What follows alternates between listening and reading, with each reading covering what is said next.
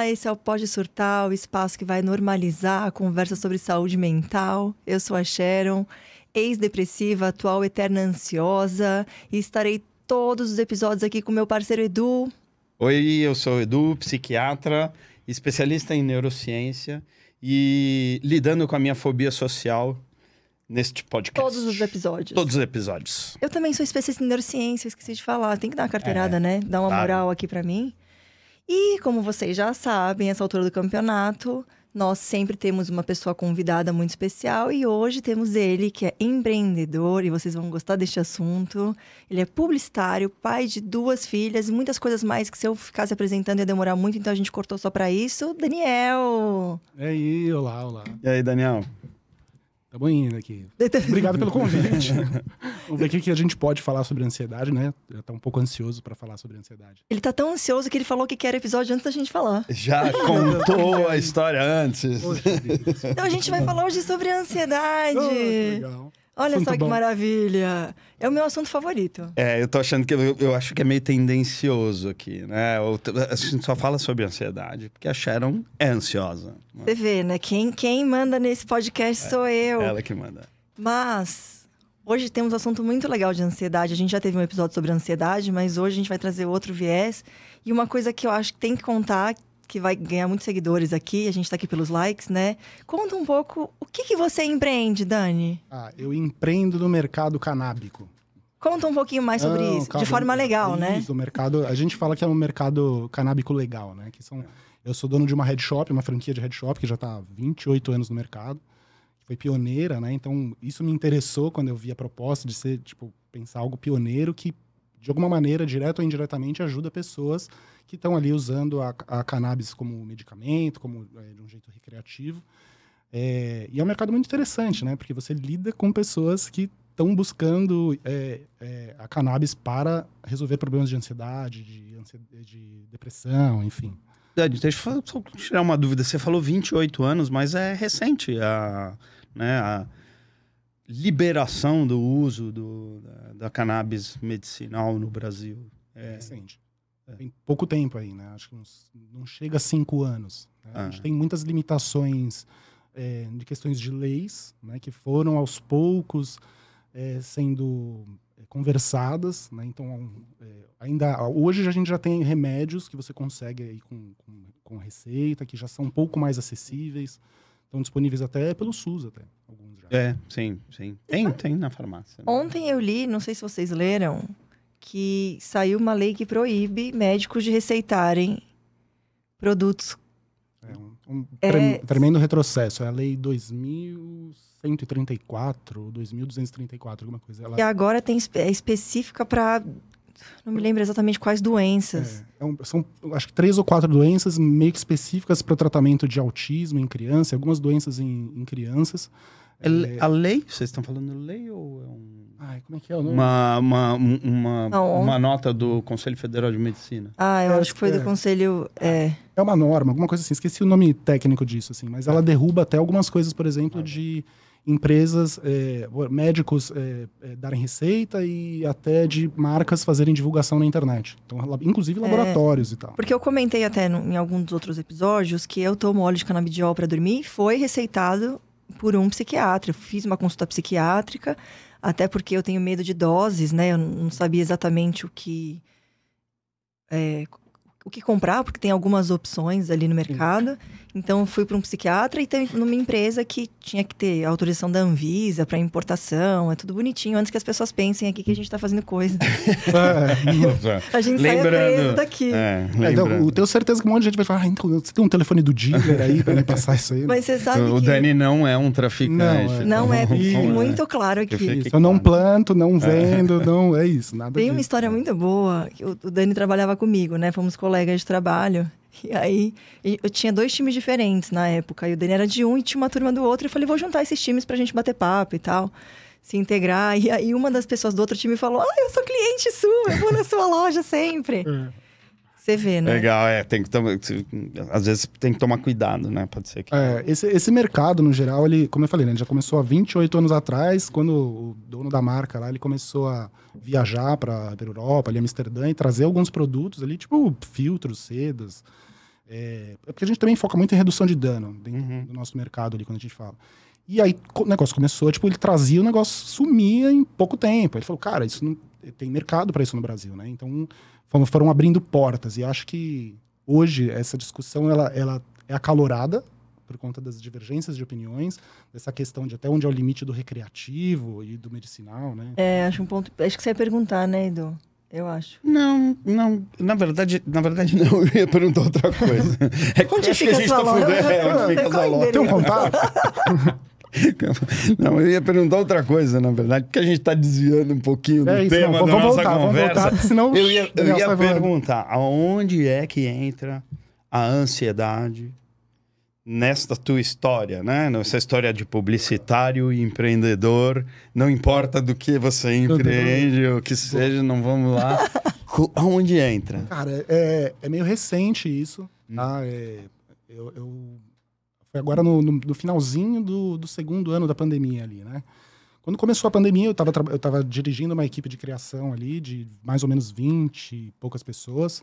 E quando começou a pandemia, deu aquela coisa de, tipo, todo mundo, não, vamos demitir todo mundo, vamos trabalhar home office, vão cliente cortando verba. E eu me desliguei desse, dessa empresa, né? Fui desligado, beleza. E falei, vou me dedicar ao meu empreendimento tal, que estava fluindo bem, até por conta que a gente fazia delivery e tal, não infringimos nenhuma regra de trabalho. Só que aí no segundo ano as coisas começaram a mudar. Porque o mercado começou a subir, descer aquela coisa louca, ninguém entendendo nada, tipo, não tem estudo que faça com que você, tipo, se planeje, né? Então é meio que você deixa o barco no, rodando. É o novo, né? É, o novo. O no- isso, O- o- isso. o- aquele novo normal que todo mundo fala. É. E aí começou que, tipo, eu falei, vou precisar voltar para o mercado publicitário, que era algo que eu já estava planejando sair, porque era algo que já estava me fazendo mal.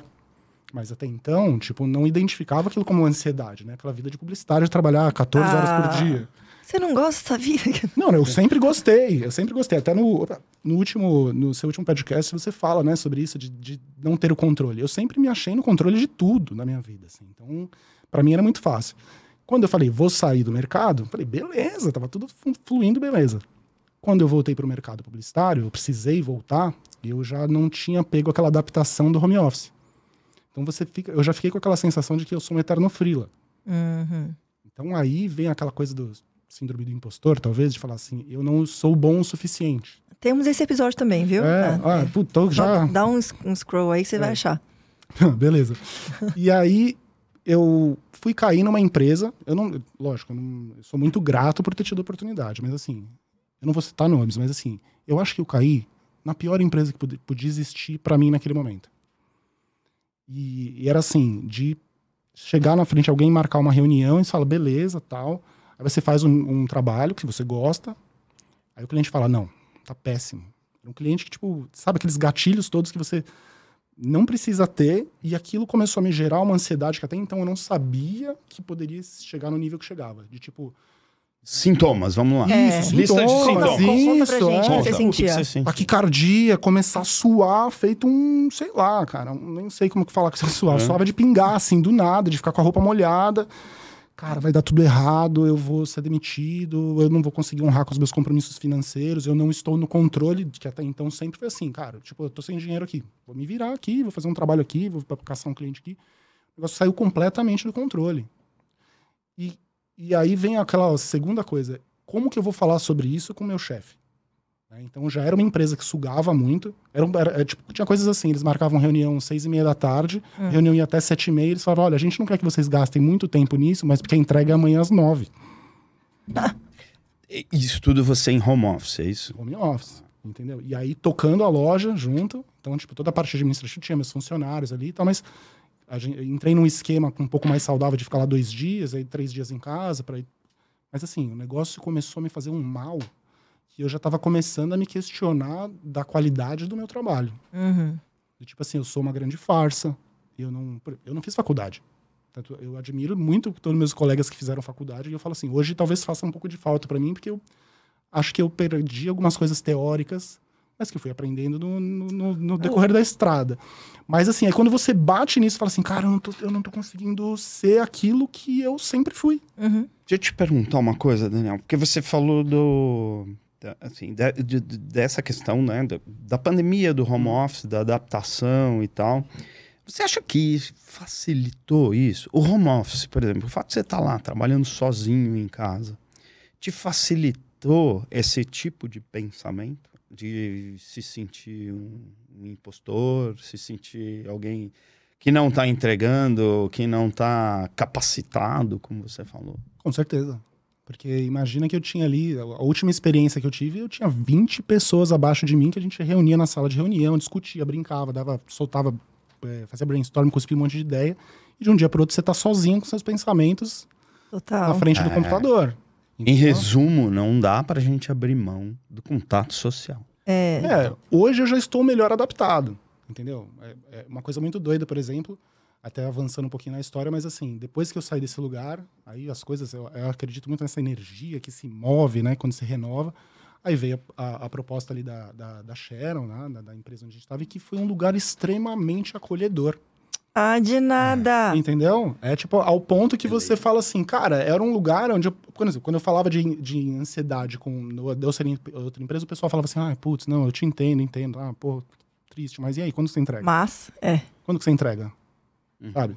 E, e as coisas foram melhorando quando eu percebi que eu estava num lugar que, por exemplo, Humberto, né, que é o nosso colega aí, eu falava, cara, respira aí, vê, vê seu tempo, daqui a pouco a gente conversa de novo. Eu ia falar isso, até quando você falou da questão da- do presencial, né? Da importância da gente ter trocas sociais, na verdade, mais social do que presencial, mas social. Eu vi muito disso, assim, no home office, da falta de acolhimento. Acho que falta. Falta das pessoas. ahn, como é que eu posso expressar? Sensibilidade. É de saber que, por exemplo, abrir a câmera, que é uma coisa É, pequena, mas muitas vezes eu fiz reunião com um monte de fotos de pessoas e as pessoas não olhavam pra mim no olho, não abriam câmera, falta de acolhimento de alguém novo, porque você chegar novo numa empresa é, online é diferente. Eu tava ali na empresa já há muito tempo, então eu conhecia todo mundo com quem eu tava falando presen né, presencialmente, e eu conhecia, tinha intimidade formada já. Quando você entra numa empresa nesse modelo de, de home office, você não tem o cafezinho, o almoço, todos esses rituais de aproximação e, e construção de, troca. relacionamento, E é de, de troca. troca, né? Então você entra novo numa empresa que você não conhece ninguém.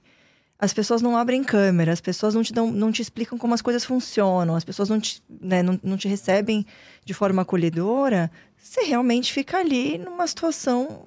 A única mensagem que vinha pra você, ó, tudo bem, ok, mas entrega, né? É isso, e como Eu- é que você vai resolver? Eu O acho que isso, o isso é uma coisa mais. interessante, sabe que na, durante essa pandemia, isso foi um, um período de muito desafio para nós, né? Porque o tema saúde mental tava, né, tava na, na mídia. Todo mundo queria falar sobre saúde mental. É, toda, todos os veículos queriam. Eu nunca dei tantas entrevistas É verdade, na minha vida. mim. Ele na deu minha vida. também, é, exatamente. inclusive. E, e uma des, um desses, desses temas foi sobre a fadiga do Zoom. Depois de um tempo que tinha começado a pandemia, começaram a falar da fadiga do Zoom. Que, na verdade, mais do que uma fadiga, é o estresse. E não, obviamente, coitado do Zoom, não é só do Zoom, é de todas as plataformas. Mas o que que isso tá, é o que que, qual era o, né, o, o, o caso? É, a gente fica no Zoom, como a Sharon estava falando, né? Eu falar e não ter uma, uma comunicação de resposta, é, de olhar, de sorrir, de feedback, né? Sim. Tô olhando pro, pro- pro- aqui para o Dani aqui falando, putz, será que ele tá gostando do que eu tô falando? É o lance da Será que tá aprovação, legal? né? Tipo, É, aprovação. E essa é a comunicação humana. E no- É. nas reuniões é, online você não tem isso. Ou se você tiver, você tem com um delay que o nosso cérebro é capaz de identificar. Isso gera estresse, gera ansiedade maior. Eu tive várias reuniões com clientes que eu apresentei é, remotamente, que o a cliente estava de câmera fechada, então eu não conseguia ter nenhuma ideia se eu estava indo bem, se eu estava indo mal, se eu mudava a condução, o curso do que eu estava falando. Isso vai gerando uma ansiedade muito grande enquanto você está ali, que pode até prejudicar a tua performance ali no, no meio do, da Você apresentação. imagina, imagina para um fóbico social. Eu, eu, eu, eu Nossa. dei aula sem, sem nenhum feedback de plateia, dando aula ou fazendo webinar sem ver quem tava. Eu falei assim, bom, tá todo mundo dormindo, tá todo mundo me achando chato, tá todo Total. mundo não querendo ouvir o que eu tô falando. É, vo- você perde aquela, que- aquela coisa de montar uma estratégia na hora. Você perde aprovar, você não sabe se as É. pessoas estão te aprovando. Eu me sentia muito, por exemplo, como um- apenas um avatar. Sobre esse- todo esse papo de metaverso, né? multiverso. Ah, Você inaugurou o metaverso, É, você já você- estava lá. É, lá. você pensa Pois assim, é. é, você- eu, eu sou um número aqui, os outros meus mesmo. colegas são, são outros números, e a gente tá ali, tipo, total Matrix ali, né? Você É, tá fazendo, um, vivendo uma parada. Para essa questão de síndrome do impostor, que foi muito forte também durante a pandemia, porque você não tem contato com as pessoas e muitas vezes o feedback ele vem na conversa de corredor, se tá indo bem, tá indo mal, ajusta aqui, ajusta ali.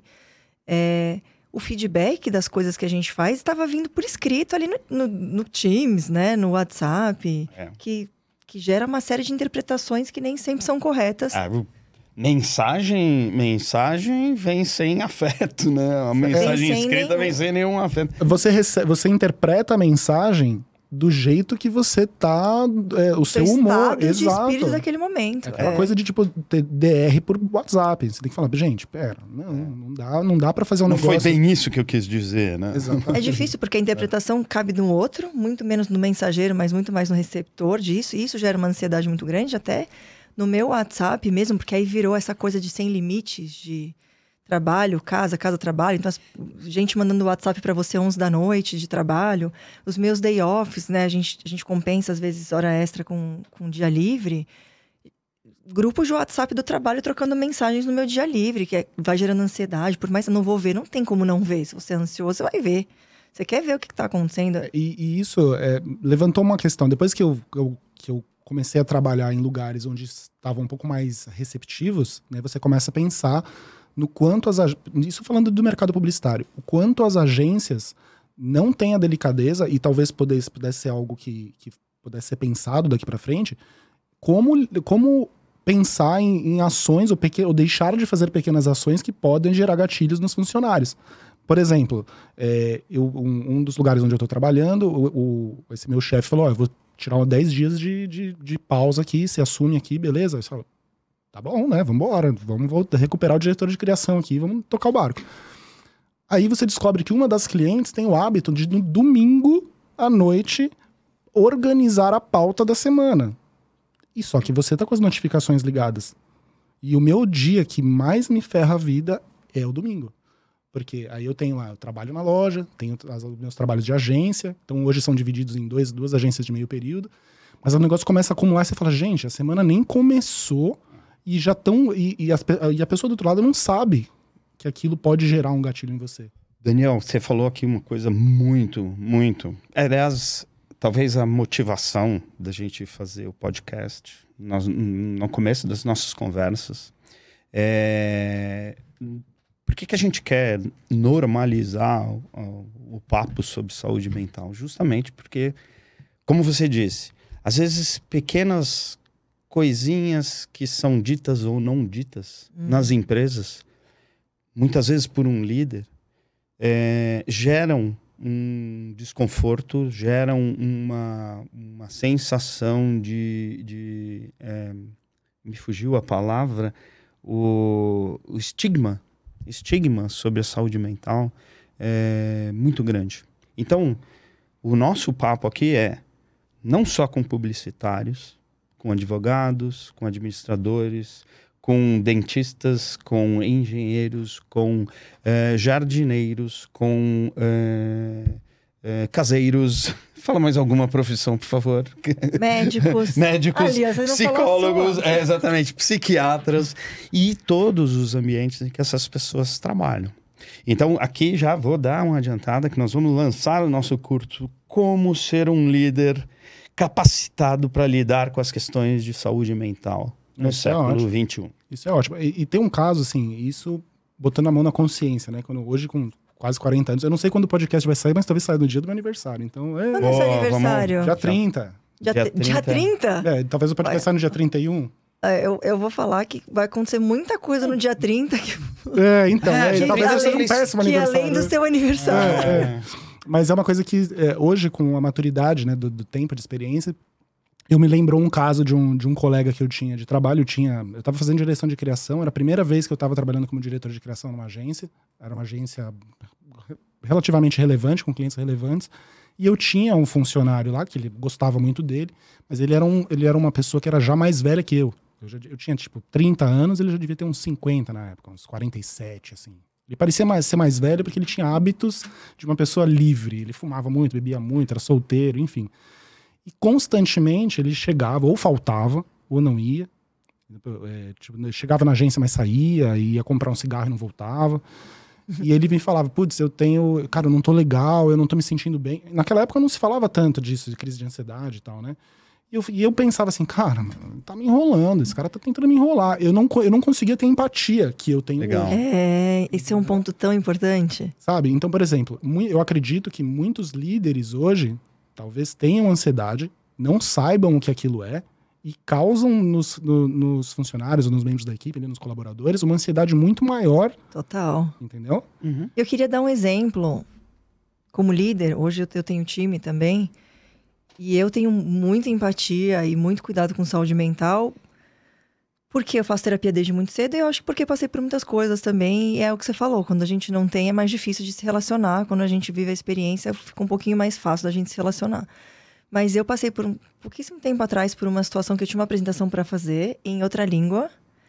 E aí eu fui fazer um, um teste, né, uma primeira apresentação interna e foi horrível. E eu fiquei muito insegura, muito, muito, muito, muito insegura. E aí eu dividi com o meu time, eu falei, alguém consegue assumir para mim? Eu não tô confortável em fazer isso. E uma outra pessoa assumiu e fez a apresentação. Num primeiro momento eu me senti muito mal, mas depois essa pessoa veio falar comigo, ela falou: "Achei muito legal, uma liderada minha. Achei muito legal você dividir que você estava insegura, porque isso me dá espaço de ficar insegura também. Eu fico confortável. Então a importância dos líderes serem vulneráveis é enorme. Isso abre canal com o seu time para que as pessoas se sintam confortáveis em dividir também as questões de ansiedade, hoje não tô bem, que é o que você falou do, do Humberto também, né? Putz, hoje tá um dia complicado. Cara, fica aí, eu, eu pego para você hoje.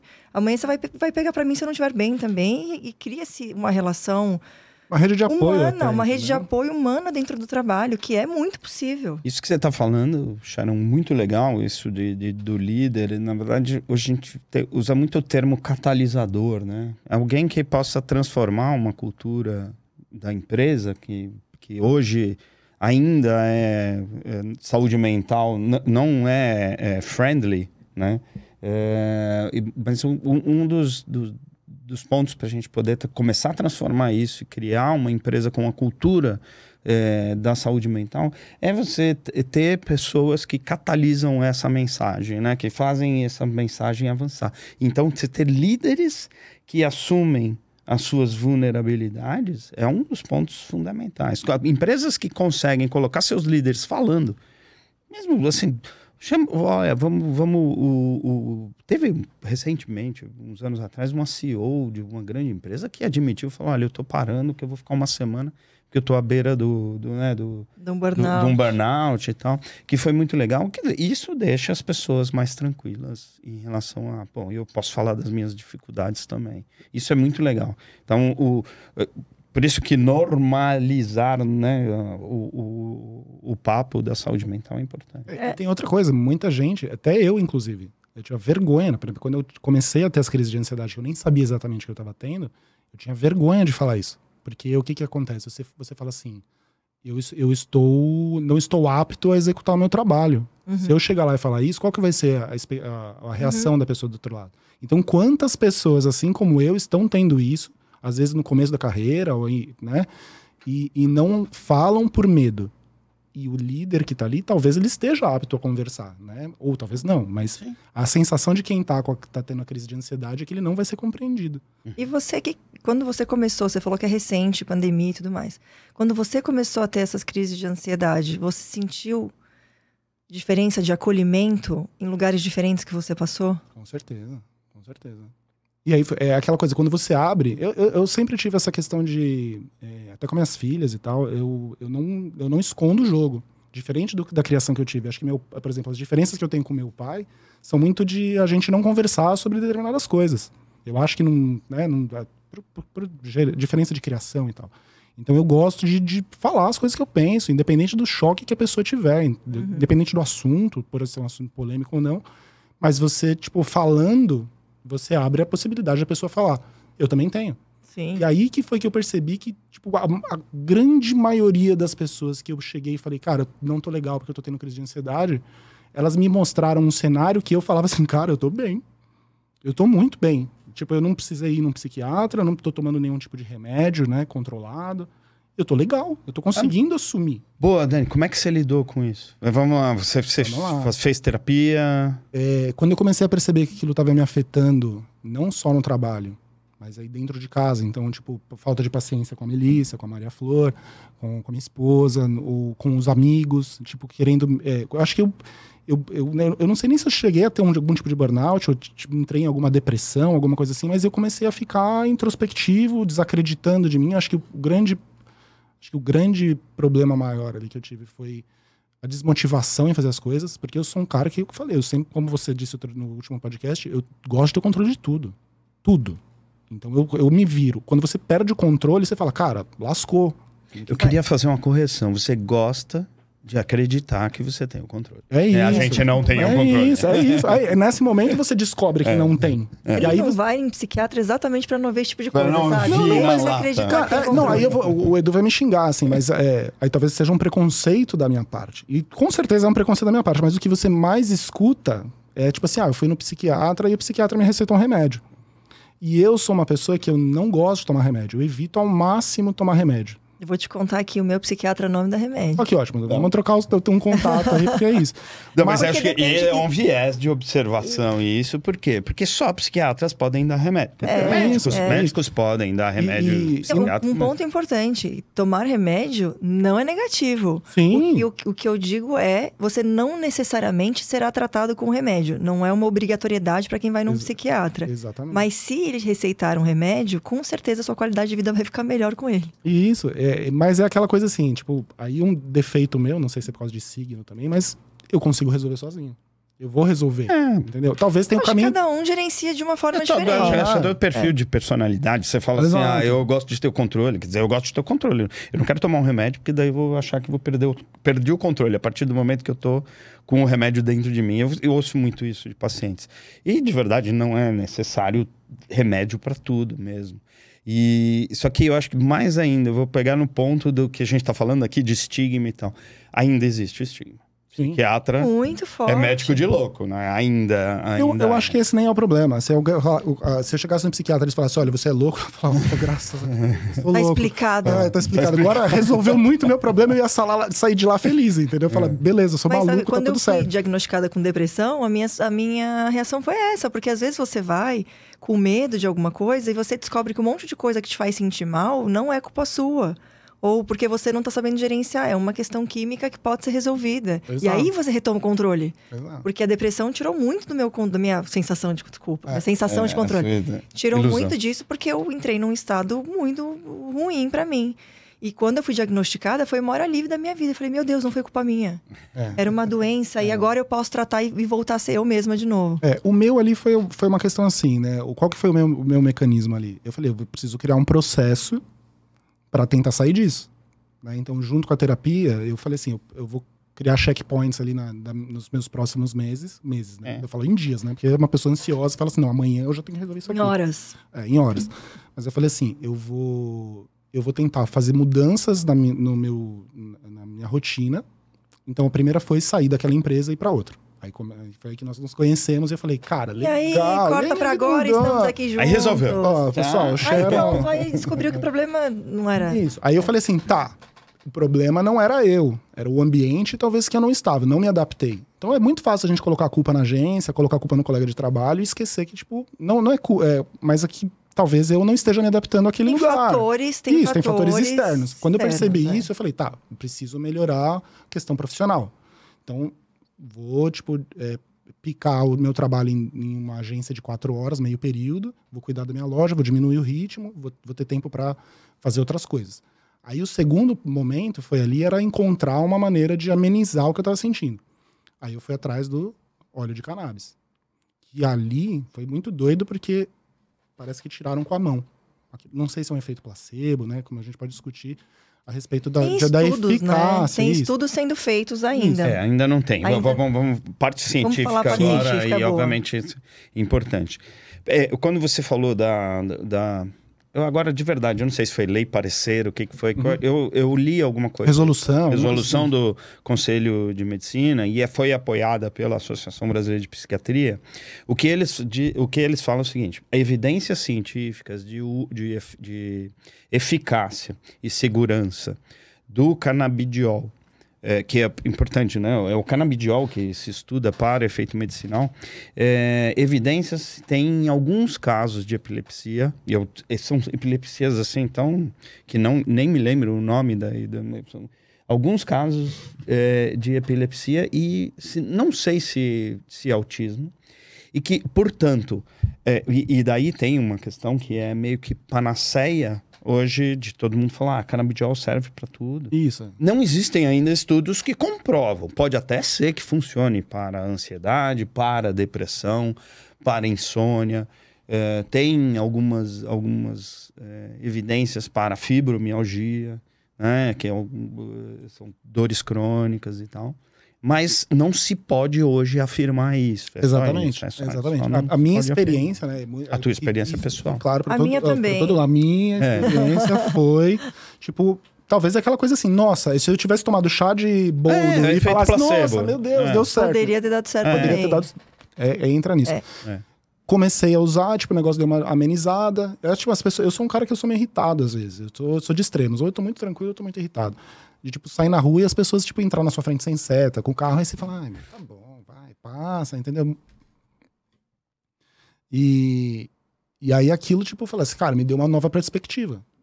Aí eu falei, beleza, cumpri mais um checkpoint ali de que era tentar dar um jeito de amenizar. Aí o próximo era cuidar da minha saúde. Aí, eu come... aí, aí que veio o máximo do negócio. Eu falei assim, eu preciso voltar pra academia. Eu gosto de fazer exercício. Boa. Gosto de andar de bicicleta. É. Infelizmente roubaram minha bicicleta. Eu tava meio duro, não consegui comprar outra. Falei, vai à academia mesmo. Não tem jeito. Tinha três. Vendi duas, roubaram outra, fiquei sem nenhuma. Aí falei, vou canalizar isso na academia. Só que o que acontecia? A minha rotina era muito doida. Então foram meses. E aí isso que me deixou maluco, Piaba. Eu não conseguia encontrar um tempo pra priorizar a minha saúde. Porque na minha cabeça é mais importante eu cuidar do que dar o que resolve as minhas questões, pendências financeiras. Porque se é aquilo, se você não tem trabalho, você não paga suas contas, você vai ficar ansioso, não adianta nada.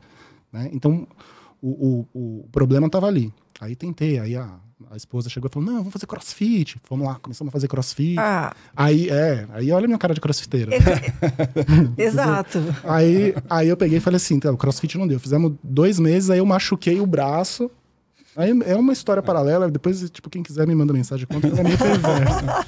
É, um, envolve um certo polidense de 5 metros de altura, mas deixa pra lá. Legal. E eu machuquei o braço. Quer dizer, eu acho que foi lá, talvez tenha sido dormindo de mau jeito, que é, é isso. Já tá botando a culpa no crossfit? Isso, não, no crossfit não, tava de boa. O que aconteceu é que eu machuquei o braço e eu comecei a tomar o, o anti-inflamatório. Ah, e o, o detalhe, que o canabidiol veio depois disso. E aí, beleza, comecei, passou o negócio, eu ia pro crossfit e tal, mas não mexendo o braço, parecia um. Tava com limitado, com alguma limitação ali. E eu falei, não deu certo. Crossfit pra mim não deu certo. Aí, beleza, volta pra trás de novo, vamos organizar a vida. Aí eu voltei pra academia. Aí comecei na academia, tipo assim, sete dias por semana. Esse é o meu coisa, assim, ó. Por exemplo, eu fui hoje de manhã, esqueci as bananas em casa, tá como? Daqui a pouco a glicemia já tá. Se vocês verem eu ficar não- branco aqui, assim, pensa vocês isso. um Ó, não tem médico favor. aqui, hein? Eu sou É, psiquiatra. Deus. Imagina a gente começar.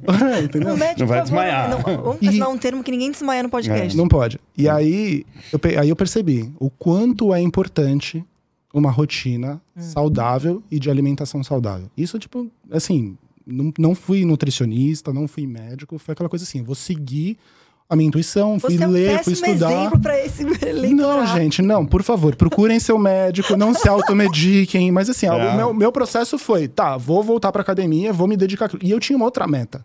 Uma meta que eu prometi pra aquela ali, que eu falei que eu ia chegar aos 40 anos saudável. E eu É o tava na contramão. que você pode dar. Entendeu? Eu tava na contramão, eu tava tipo com. Eu- isso eu prometi antes da, antes da pandemia. Então imagina que aquela coisa de fugir do, do meu controle tava me.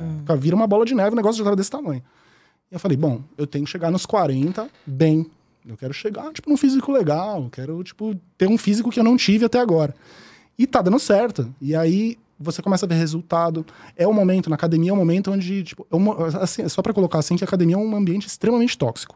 Então a melhor coisa que eu investi na vida, que eu já tava, nem tinha dinheiro para isso, foi comprar um fone com aquele noise canceling. É. Porque você não escuta, a pessoa tá lá do celular falando um monte de nada a é. ver e você tá lá fazendo seu foco, exercício, né? tá, ah, tá de boa, brisando né, no seu treino.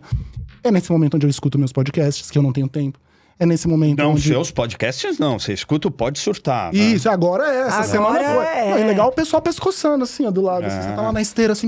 já distribui, já, já distribui links é isso, ali. Boa, é isso. Tem que fazer isso aí. Ó, eu queria fazer aqui... Um, um, muito legal o que você tá falando, Dani. Eu queria fazer um, um, um olhar aqui é, clínico para isso. É uma consulta aqui. Você falou, é, você falou de uma coisa bem legal. Né? Né? de graça, hein? É, você falou, ó, uma, uma das coisas que eu acho que a gente comentou aqui em outro episódio, e se não comentou, a gente vai comentar depois, vai ao longo do tempo, porque assim, não tem como a gente é, separar as emoções né, e tal. Então, a raiva, você falou de raiva, né? Raiva ou irritabilidade é, no trânsito, aquela coisa do alguém interfere alguém, alguém me tira do, do, né, do, meu, do meu fluxo. Desalinha meu chakra. De, é, exato. É. Desalinha seu, seu chakra, ou, na verdade, dá uma fechada em você no trânsito.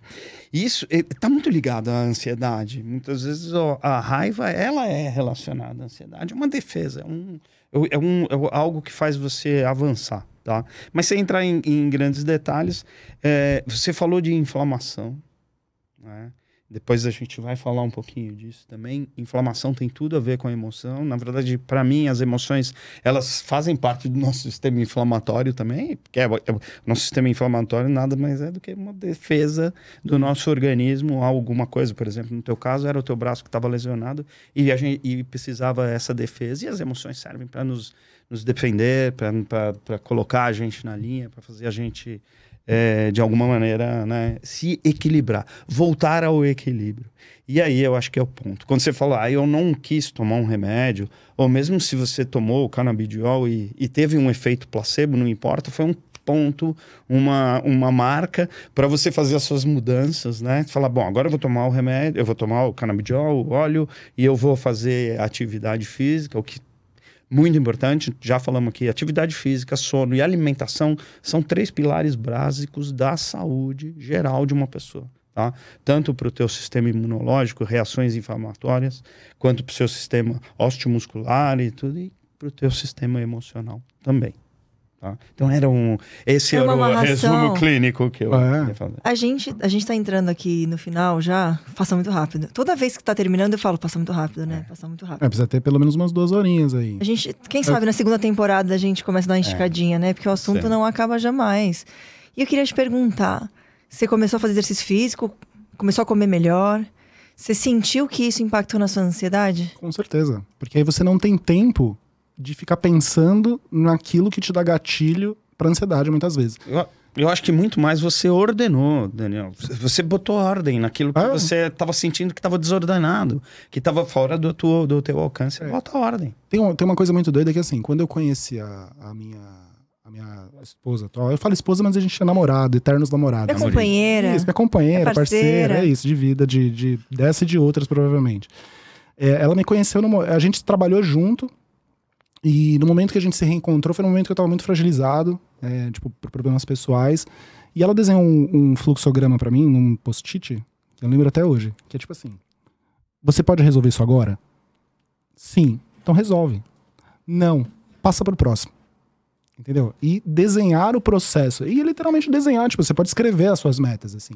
Tá, isso tá me fazendo mal. Por que que tá me fazendo mal? Isso eu identifico. Como que eu vou sair disso aqui? Eu, eu consegui reprogramar a, a minha rotina de algumas maneiras para que ela ficasse amena. E aí eu lembro de uma outra coisa da, da, da minha antiga terapeuta, que faleceu, Deus a tenha, a doutora Cleide.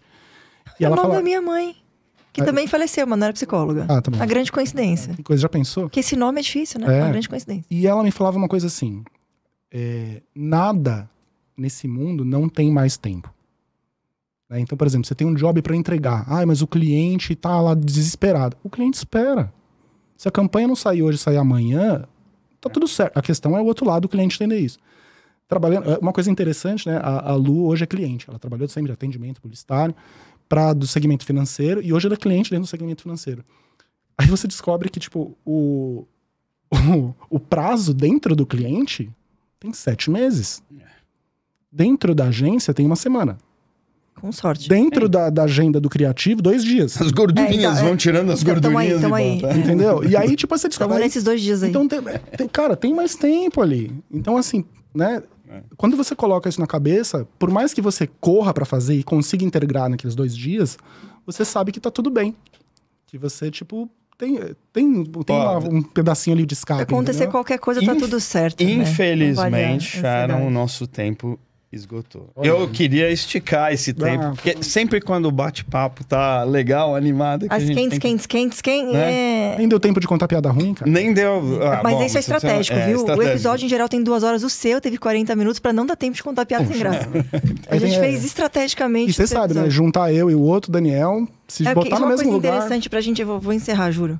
que quando eles vieram trabalhar, eles são uma dupla, né? Publicidade tem muito isso de duplas, que já se conhecem. Daniel e Daniel. É Daniel e Daniel. E aí o, o outro Daniel é D1, ele é D2, aí ele fala, já sabe por quê, né? É o maconheiro do rolê, é o D2.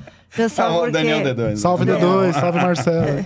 Gente, é isso, né? Ansiedade daria um Não, mas eu, episódios, né? eu- um recado final. Primeiro, agradecer, Daniel, pela Poxa, tua eu presença aqui. Eu, foi muito legal. Foi. É, tua contribuição. É, e dizer para as pessoas que não esquecerem de dar like, porque a gente vive de like. a, gente precisa de Eu reconhecimento. sou publicitária e ele ganhou, né? Você vê que a É. gente já tá trocando. Mas a gente precisa disso para se alimentar, né? Tem. Precisa. A gente se alimenta de likes. Então, Vai, vai, vai ter chuva de curtir, like. Chuva de like. like. Chuva de Gente, like, pessoal. Joinha, joinha. É importante. Clica no joinha aqui, cadê o joinha? Deve Você estar quer- desse, desse é. lado. Falar que o curta. Olha, gente. Ó, encerrou. assim? Acaba assim, acaba assim, acaba assim. Acaba. Tchau, Valeu. gente. Tchau, obrigado, pessoal. Até o próximo.